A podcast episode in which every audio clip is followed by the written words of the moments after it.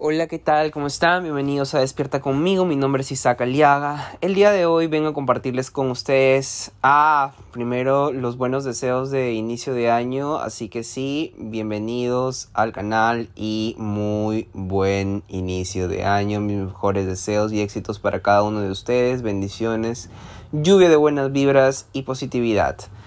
Bueno, ay, Estamos como que medio intensos para empezar este 2022, pero no solamente a mí me pasa, sino que he visto que algunas personas de mi entorno también les ha pasado. Y entonces se torna la situación un poco más, pues, difícil el inicio, un poco más complicado. Yo sé, yo sé, todos los inicios de año deberían ser al menos un poco más fáciles, deberían ser un poco más emocionantes tal vez, así, eh, cargados de cositas buenas. Pero bueno, eh, este podcast tal vez no es para esas personas que han iniciado con el pie derecho, así que vayan cambiando de podcast, vayan al podcast de, eh, de Karin y sus amigos. O también pueden ir al podcast de, no sé, algún tipo de de JB, por ejemplo. Bueno, aquí en mi canal, a mí, aquí en mi país son canales de, de comedia. Bueno, eh, les comento, eh, para los que hemos empezado el, el, inicio de año con el pie izquierdo, los que no hemos disfrutado el año nuevo, los que no hemos salido a jaranear en año nuevo por el Omicron, eh, pues nada, y, y, encima tenemos problemas así, pues personales, familiares, de salud o con la pareja, pues este es tu podcast, amiga este es tu podcast, amigo, porque aquí, las, aquí vamos a hablar un poquito acerca de, de, estos cuatro o cinco días que viene del año, que está así medio, medio complicadillo. Así que bueno, y vamos, vamos arrancando, pues, ¿no? Ay, Madre Santa, ay, Madre Santa. Aquí vamos a ponernos la lupa de las cosas positivas, los lentes de la alegría, para ver de cosas tristes el lado bueno. Voy a comenzar contándoles primero mi experiencia. Yo sé que hay muchas experiencias que han pasado el mes de diciembre ha sido muy complicado para mí del año pasado porque tuve un familiar que estuvo o cayó enferma y de pronto fui yo el que estuvo detrás de que, su, de que se recupere y viendo su recuperación y el más preocupado porque se mejore lo más rápido posible. Entonces eh, estuve muy abstraído en ese problema de salud familiar. Eh, también yo tengo pues mis, mis propias preocupaciones, ustedes saben, imagínense, ¿no? yo soy empresario y tengo que ver también mis, mis temas de mis números y mis cálculos y todo esto por el estilo. Pero en fin, dejemos tal vez eh, que sea ah, tan solo esos dos problemas sumados a otros más. Pero ya a inicios de este año, eh, pues mi relación, una de las relaciones tóxicas que he tenido durante tantos años, pues eh, tocó darle el descanso final, como ya les he venido, les he, dicho antes tal vez, darle el descanso final, take a rest. Y, y, bueno, y no, no, no inicié viéndonos, o sea, no lo vi en Año Nuevo y tampoco los primeros días.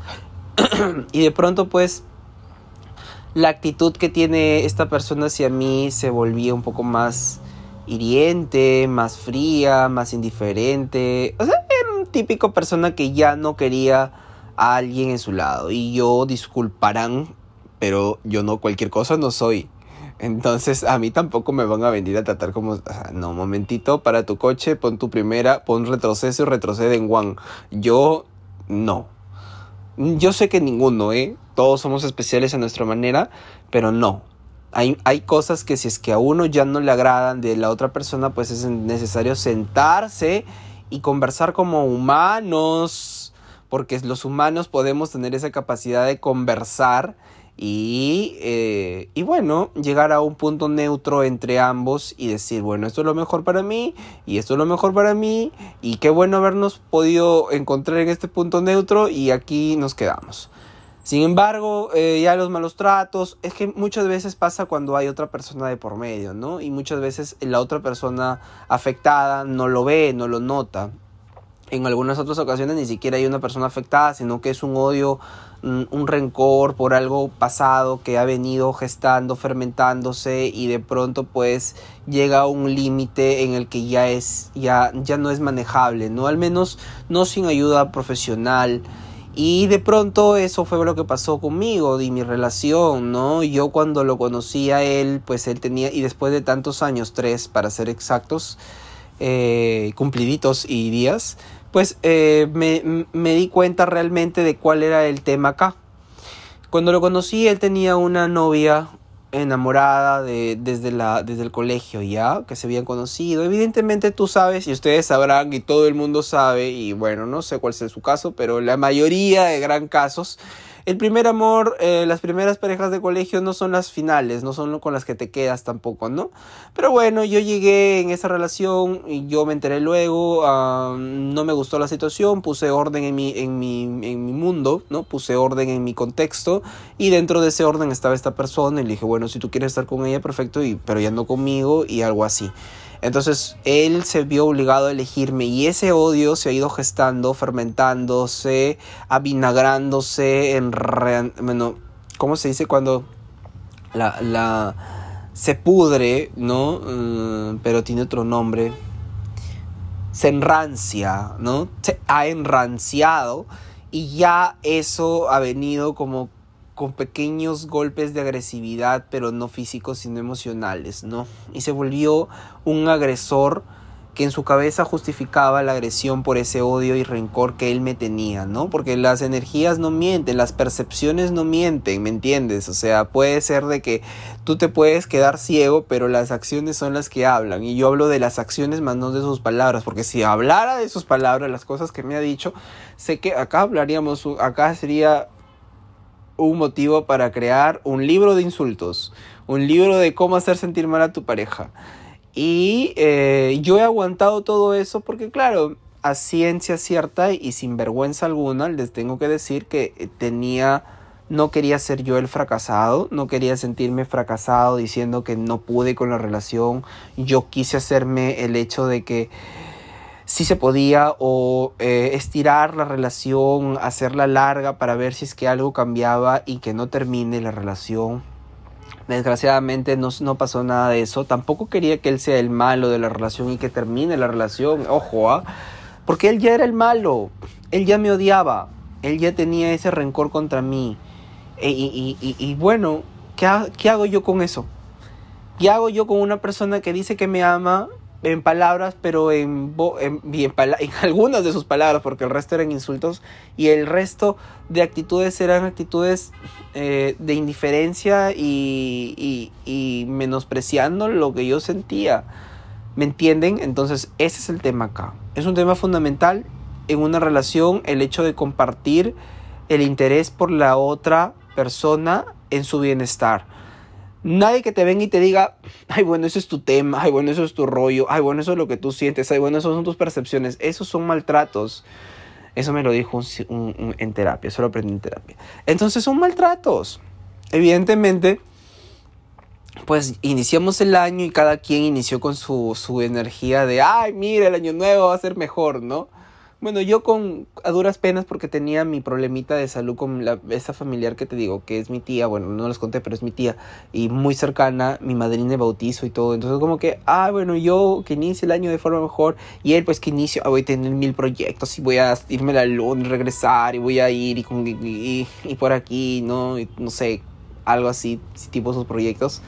Eh, súper desproporcionales al contexto porque para, para variar es una persona que eh, pues eh, mm, trata de planear las cosas de acuerdo a un contexto imaginario no real. Aunque él trate de decir que sí, en realidad no, pues hay, de esas personas que tratan de pensar cosas que no, no, son tan factibles. Pero yo no dije nada, pues no es mi roche, ya bueno, el que quiere soñar con cosas, que quiere soñar opio, que sueñe o con opio, pues no.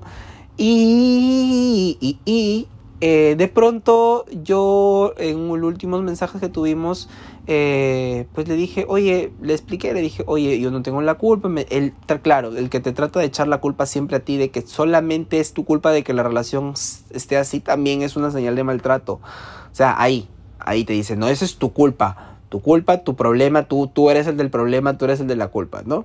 Entonces yo traté de decirle, no, acá el enfermo también eres tú, por si acaso, si hay un enfermo, acá los enfermos no solo soy yo, por si acaso, ¿no? Por si hubiese uno, no solo soy yo, también eres tú.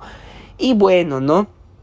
Comenzó con como todo, todo, maltratador, mira cómo se degenera una, una conversación, todo maltratador emocional a decir, sí, yo entiendo que tú has tenido tus problemas, él a mí, yo entiendo que tú has tenido tus problemas con tu familia, que te ha abandonado tu madre, que etcétera de cosas, que por aquí, por acá, la pinga, la pinga, la van, la bim, bom, bam, y tocando temas muy, muy, muy, muy así como, ¿no? Haciéndote, pero yo estoy aquí para apoyarte, ¿me entiendes? Y yo, yo sé, pues evidentemente, y a mí a esas palabras de quien vienen, mm, hay que tomarlas como siempre de quien vienen, ¿no?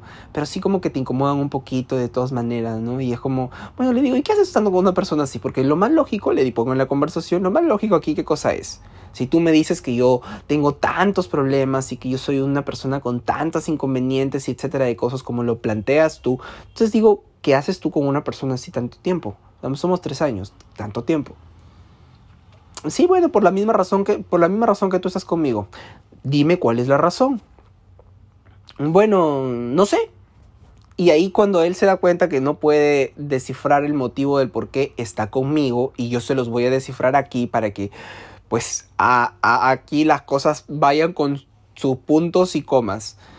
Él estaba conmigo porque yo le daba la atención que él de niño no tenía. Él de niño ha tenido una infancia precaria en atención ahora él asume en su mundo ficticio que tiene una familia la cual incondicional 24/7. Yo no digo que como familia, por lo poco que sé de ellos, sean unida o no, o que no lo consideren o no, pero esa eh, posición en la que se pone él de cachorro y que indefenso y que todo el mundo está mirándolo como niño de pesebre en Navidad, de que todo el mundo está a la expectativa, tampoco es.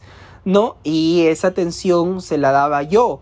Yo le daba atención a esta persona, yo le daba el cariño y la importancia en mi vida porque evidentemente era una pareja para mí y porque yo no me quería dar por vencido tampoco en el tema de la relación, me iba a sentir como un fracasado. Él tal vez está acostumbrado a esa sensación de fracaso, pero yo no. Entonces era como, ok, perfecto, yo, yo te doy el cariño. ¿Y a mí quién me daba el cariño y la atención? Grillitos. Nadie. Y de pronto me cansé de eso, pues, ¿no? Y, le dije, y yo dije, bueno, ¿y cuál es lo más lógico? O sea, bueno, si tú... Yo tal vez en el grado más grande de toxicidad del mundo hubiera esperado que en esa conversación última que tuve me hubiera dicho, oye, ¿por qué te quiero? ¿Por qué te guardo cariño? ¿Por qué te amo según él? Pero no, no, me dijo, bueno, la razón por la que estoy contigo, me, por ejemplo, me dijo, la misma razón por la que tú estás conmigo, y yo le dije, bueno, ¿cuál es esa razón, según tú, por la cual yo estoy contigo? Y me dijo, no sé, cuando pudo haber dicho porque te amo, igual que tú a mí, o algo por el estilo. Pero cuando dijo no sé, luego dijo inmediatamente, ¿no? Eh, bueno, sí, tienes razón, lo mejor es terminar porque tú todo me has llenado diciembre de problemas y la verdad es que me iba a tu casa y era escuchar problemas y era escuchar esto y era escuchar lo otro y qué feo, ¿no? Oigan chicos, qué feo. En parte, este, para que sepan que no solamente ustedes han sido maltratados psicológicamente, sino quien les habla también y soy un sobreviviente y tengo 26 años, me llamo Isaac y les estoy compartiendo mi, mi, pequeña, mi pequeña porción de maltrato de la cual he vivido. Y oigan, una pareja no es solamente para cosas bonitas, o para que te preste atención. Y cuando, claro, mi tía tuvo dos derrames y yo tuve que estar detrás, derrames cerebrales, entonces yo tuve que estar detrás. Mínimo, pues te acompaño, ¿no? Pero nada, o sea, amiguitos, ahí no es. Ahí no es. Cuando te diga alguien, cuando te diga tu pareja o un amigo o alguien, ni siquiera he desayunado, estoy desde la noche en el hospital y, y no te ofreces a llevarle el desayuno, ahí no es. Ya, ahí no es. Y bueno, este me dijo eso. Qué terrible, ¿no? Qué terrible. Me dijo, ay, bueno, entonces me has llenado de problemas. Y yo como, oye, y por último, ¿qué problema me has solucionado tú? Porque si te he llenado de problemas, siquiera alguno me debiste haber... Así que, bueno, eso pasé yo. Ese ha sido mi corintellado, el, el problema que he vivido. Y la verdad les voy a decir a ciencia cierta, eh, que aunque tú creas ya seas consciente que ese que esa persona ya pues ya no, no va contigo y tienes que aprender a soltar la vida en la vida para poder volver a recibir tal vez algo en algún momento. Duele. Duele. Duele mucho. ¿ah? Pero así es. Yo ya no, ya no digo nada, solo duele, duele. A mí me ha cogido, les voy a decir, ¿qué? Ah, ah, no, les voy a explicar. A mí me ha cogido a la depresión, me dio la depresión dándome sueño. Me da un sueño terrible, me, me, me, paro descansando, tengo ganas de dormir a cada rato. Y bueno, eso les quería compartir, que no solo ustedes han tenido un mal inicio de año, un inicio con el pie izquierdo, también hay otros que hemos iniciado, pero mira, el siguiente paso que dan usualmente si inicias con el pie derecho, que es el bueno, pues ¿qué crees que viene luego? Y si inicias con el pie izquierdo, ¿qué crees que viene luego? Vas con el derecho, ¿verdad? Así que ánimos, ánimos, esta no es una historia donde, mm, donde haya vaya o tiene que haber un final triste de ninguna manera. Recuerden que, bueno, les voy a hacer recordar que en realidad cerrar ciclos no está malo. Siempre cerramos ciclos en todo, en la vida. Eh, desde el colegio vamos cerrando la inicial, primaria, secundaria, vamos cambiando de amigos, vamos cambiando de entorno. Y no necesariamente es algo malo, no es algo positivo porque luego aprendes cosas, vas iniciando ciclos de nuevo y esta es una oportunidad para iniciar un nuevo ciclo. Este es el año en el que puedes iniciar algo nuevo, este es el año en el que puedes cumplir alguna meta, este es el año en el que vas a cumplir tus sueños acompañado de la gente que quiere verte cumplirlos. Es importante, acompañado de la gente que quiere verte cumplirlos y acompañado de quienes quieren y te apoyan para cumplir ese sueño. Así que nada, te deseo un muy buen y muy bonito inicio de año. Mi nombre es Isaac Aliaga, un sobreviviente de un agresor emocional, un agresor ah, psicológico y, acá estoy, acá estoy, parado. Bueno, echado en este momento, pero vivo. Y aunque duerma en estos días un poquito más de la cuenta, igual sé que tengo cosas que hacer, igual las tengo que cumplir. Así que nada, despabilarse de la vida y sus problemas y ver soluciones. Porque los problemas siempre van a estar allí hasta que tú los veas, comprendas, los analices y les pongas una solución ver los problemas así por así, no. Hay, y eso de ahí, hay gente, toda mi familia es así. El, que el tema de que el problema lo miran por un lado, lo miran por otro, de arriba, abajo, de los costados, en diagonal. Y, y en qué momento van a ver la solución o van a buscarla y nunca la buscan, ¿no? Y es como que se quedan en el problema, hacen un escándalo, un drama, así como que son. Ah, y nunca encuentran una solución. Entonces, no solamente hay que ver el problema, sino también buscar la solución para poder, pues, ponerle fin al problema. Ese es mi consejo. Que tengan un muy buen inicio de año. Besitos.